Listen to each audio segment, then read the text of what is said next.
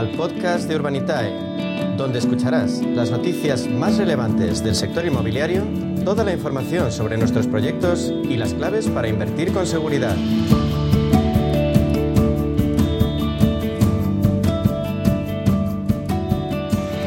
Ha pasado ya el Salón Inmobiliario de Madrid, pero a media sesión el sector sigue siendo un foco de atención prioritario y lo es también en su dimensión inversora, que se democratiza cuando la abordamos con herramientas como el crowdfunding inmobiliario. Y es por ello que hablamos durante los próximos minutos con su líder en España, con Urbanitae, su CEO, su consejero delegado, Diego Bestard. Diego, bienvenido, buenas tardes. Buenas tardes, como siempre, un placer. Como apuntábamos, Diego, el fin de semana, el sábado, concluía el SIMA. Urbanitae ha participado, lo ha hecho como empresa colaboradora. ¿Qué balance haces de esta edición? Pues mira, la verdad es que el CIMA siempre es bastante intenso, ¿no? Todo lo que son las ferias de este, de este estilo y una feria además tan, tan, tan ligada al mundo inmobiliario y, al mundo inversor en, el sector inmobiliario, pues a nosotros, lógicamente, nos, nos viene al dedillo, ¿no? O sea que, que bueno, estuvimos ahí eh, pues los cuatro días, ¿no? Desde el miércoles hasta el sábado.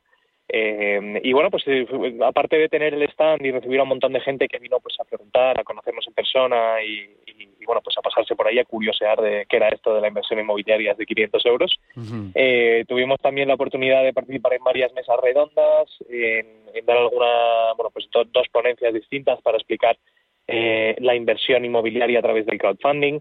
Así que, bueno, un balance muy positivo, un año más, y, nada, con ganas de, hacer algo más grande incluso el año que viene.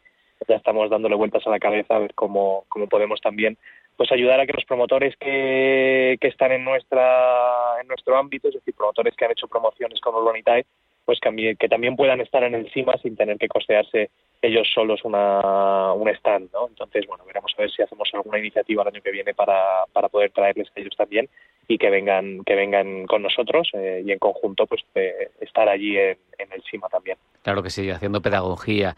Y hemos visto también sobre el sector, Diego, que, que el precio de la vivienda, tanto en Madrid como en Barcelona, continúa creciendo anualmente y respecto al anterior trimestre.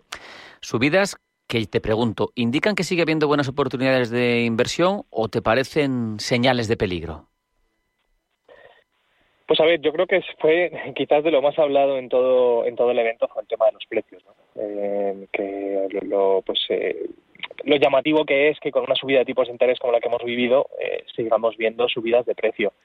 Eh, no creo que sea especialmente un momento para encontrar grandísimas oportunidades, pero tampoco es un momento en el que vayamos a esperar que en el corto o medio plazo vayan a bajar los precios. Con lo cual, es un, está un mercado que está a nivel de precio de vivienda está relativamente en equilibrio con la realidad del mercado.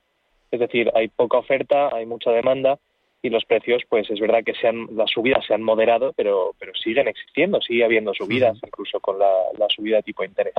Así que a mí me lo preguntan mucho eh, de, oye, ¿es buen momento para comprar o no? Y ahora mismo eh, es buen momento para comprar si necesitas comprar una vivienda. Eh, porque eh, sería mal momento para comprar si esperas que vayan a bajar los precios de, forma eh, inminente o en el corto plazo, pero no es el caso. Así que si se necesita una vivienda, pues uno puede comprar con la tranquilidad de saber que el precio no, no probablemente no vaya a bajar en los próximos años eh, y entonces, visto de esa manera, sí es buen momento para comprar, pero si no te hace falta comprar, pues no es el mejor momento del mundo, sin duda.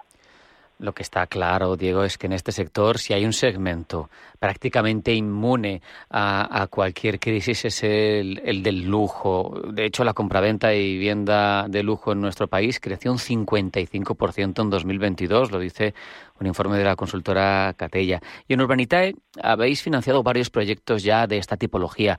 Eh, cuéntanos cómo han funcionado.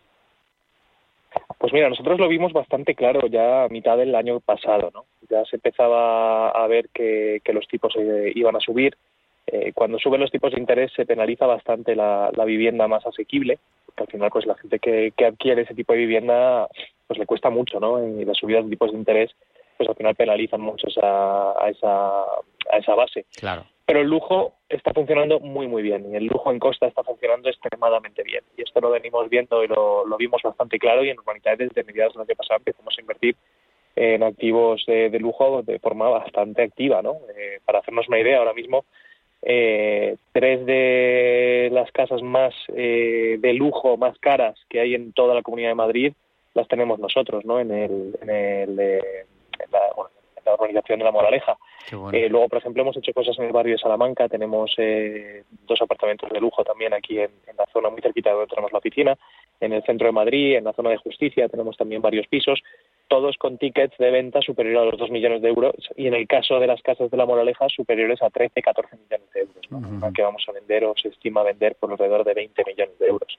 Con lo cual, ¿cómo nos han funcionado? A nivel de apetito inversor, muy bien, todas se han financiado muy bien y a nivel de, de avance de obra y de, a nivel comercial, pues estamos viendo mucho, mucho interés por posibles compradores y uno tendría a pensar, hay pocos compradores para una casa de 20 millones de euros, ¿no? pero también es verdad que hay muy pocas casas de 20 millones de euros, claro. con lo cual hay pocos compradores, pero poco producto, con lo cual el que quiere comprarse una casa de esas características no tiene muchísimas de las que elegir, con lo cual es un mercado muy interesante, está funcionando bien eh, y, y, seguiremos este año invirtiendo en ese tipo de, de, proyectos. Claro que sí, porque Urbanitae, como siempre digo yo, no para. Ayer abríais nuevo proyecto, el tercero de rentas. Eh, cuéntanos cómo son este tipo de proyectos, Diego. Bueno, pues los proyectos de rentas vienen a ser, la, yo creo que la inversión más clásica inmobiliaria, ¿no? Nos juntamos entre, entre unos cuantos para comprarnos un activo, en este caso un supermercado, que tiene un contrato de alquiler con el grupo Día. Eh, en este caso es en el centro de Baracaldo, en una zona muy establecida. Este supermercado lleva ahí desde el año 98, o sea que ha llovido un poco desde entonces y siguen... Consolidado, siguen desde luego. Sin lugar a dudas, ¿no? De hecho, el contrato se renovó en el 2021, es un contrato a 17 años eh, y, y, el supermercado ha hecho una reforma importante a raíz de esa, de esa renovación, con lo cual, a todas vistas, pues este, este supermercado, este inquilino se va a quedar ahí mucho tiempo. Entonces, básicamente nos juntamos todos para comprarnos el local, que ya está alquilado, eh, y que genera una rentabilidad neta para el inversor de un 5,5% anual. Entonces, nos juntamos todos y desde 500 euros puedes tener un pedacito de ese supermercado y cada tres meses, de forma trimestral, se reparten los, los alquileres en forma de dividendos eh, entre todos los inversores que estamos. Entonces, bueno, es una manera de ahorrar, una manera muy conservadora de decir, mira, yo sé que está ahí metido, me va a generar un 5,5 claro. anual, me protege contra la inflación y, y, y, poco más, ¿no? Una inversión muy conservadora que está teniendo muy buena acogida, la publicamos ayer a las 4 de la tarde y a fecha de hoy pues ya está prácticamente cubierta, o sea que, que bueno, ha tenido muy buena acogida y seguiremos haciendo este tipo de proyectos. Qué bueno. Oye, y mañana, eh, miércoles, hay otra oportunidad para invertir con Urbanitae. Cuéntanos en qué consiste. Sí, mañana sacamos la última oportunidad del mes, ya por falta de días es imposible sacar otra, ¿no? no, no porque... pero, pero bueno, eh, una oportunidad también muy, muy potente, en este caso es una oportunidad eh, bueno, pues para de, de, las clásicas de urbanidad, es una oportunidad en la que vamos a entrar en sociedad con un promotor para, para comprar un edificio que está medio terminar y, y bueno, pues terminar el edificio y, y, venderlo. Ya tiene un nivel de preventas también eh, bastante, bastante avanzado. Y lo bueno de este proyecto es que hablamos de rentabilidades ya de un dígito alto, ¿no? Estamos hablando de rentabilidades anualizadas superiores al 15% eh, se estima una rentabilidad en un par de años de pues cercana a la mitad, a un 50% bueno. de rentabilidad. Qué sí, al final el promotor ha encontrado una muy muy buena oportunidad de comprar el, el edificio eh, a buen precio y esto lo que lo que implica es que los inversores que vamos a estar con él pues nos beneficiamos de, de esa de que haya encontrado él esa oportunidad. Con lo cual el proyecto de mañana probablemente vaya tan rápido que hemos hemos puesto un sistema de pre-funding para que todo el que quiera invertir pueda hacerlo y, y, en el caso de que haya más apetito inversor, pues se prorratea y se devolvería parte claro. de la inversión al inversor. Es evidente que la, la, la, rentabilidad eh, centra el foco porque queremos invertir y queremos ganar dinero cuando ponemos nuestro, nuestro capital en una inversión. Pero más allá de esa rentabilidad tan destacada que nos has contado, Diego, ¿cuáles son los principales atractivos de ese proyecto? Pues el nivel de preventas, eh, es decir, este, este proyecto ya tiene un nivel de preventas porque es verdad que es en una zona eh, que se, eh, bueno, es una población pequeñita, que se llama Gea de los Caballeros, con lo cual ahí en este tipo de proyectos tenemos que tener visibilidad comercial. No es lo mismo hacer algo dentro de la M30 en Madrid o en el centro de Barcelona, que sabes que siempre hay, siempre hay demanda.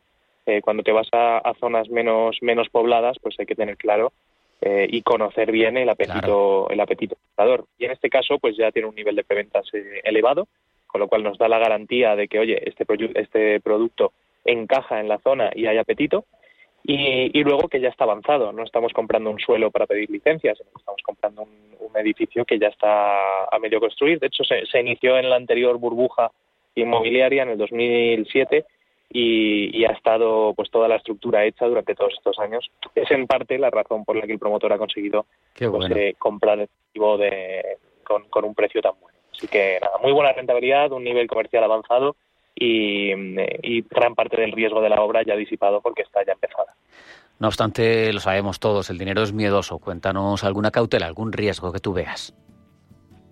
Pues mira, riesgos en, este, en este caso es, por ejemplo, la población en la que está, que es una población pequeñita, como hemos comentado, y es verdad que tiene un avance comercial eh, ya, ya en marcha, pero hay que vender el resto de las casas, con lo cual pues eh, uno de los riesgos que corremos es que al final no se pueda vender el resto de casas como esperamos. Eh, bueno, para ello es verdad que es un proyecto que tiene mucho margen, con lo cual en el peor de los casos pues habría que bajar los precios para, para poder vender y, no ganaríamos tanto ¿no? los inversores. Y luego el, plazo veremos, ¿no? Porque el, tema hay que coger la licencia eh, y, reactivarla. Y esto pues puede llevar un tiempo. Hemos dejado un tiempo prudencial de unos seis meses. Claro. Eh, debería ser suficiente, pero podría ser el caso de que la licencia tarde un poco más y al final pues nos vayamos un poco de plazo. ¿no? Pero yo creo que esos son los dos principales riesgos. Es verdad que el activo lo estamos contando muy muy bien, con lo cual el margen permite absorber cualquier variable que haya. Pues hay que estar preparados y hay que estar con el dedo dispuesto, ya lo saben. Eh, Diego Bestart, CEO de Urbanitae, un placer, como siempre. Un abrazo. Un abrazo, muchas gracias.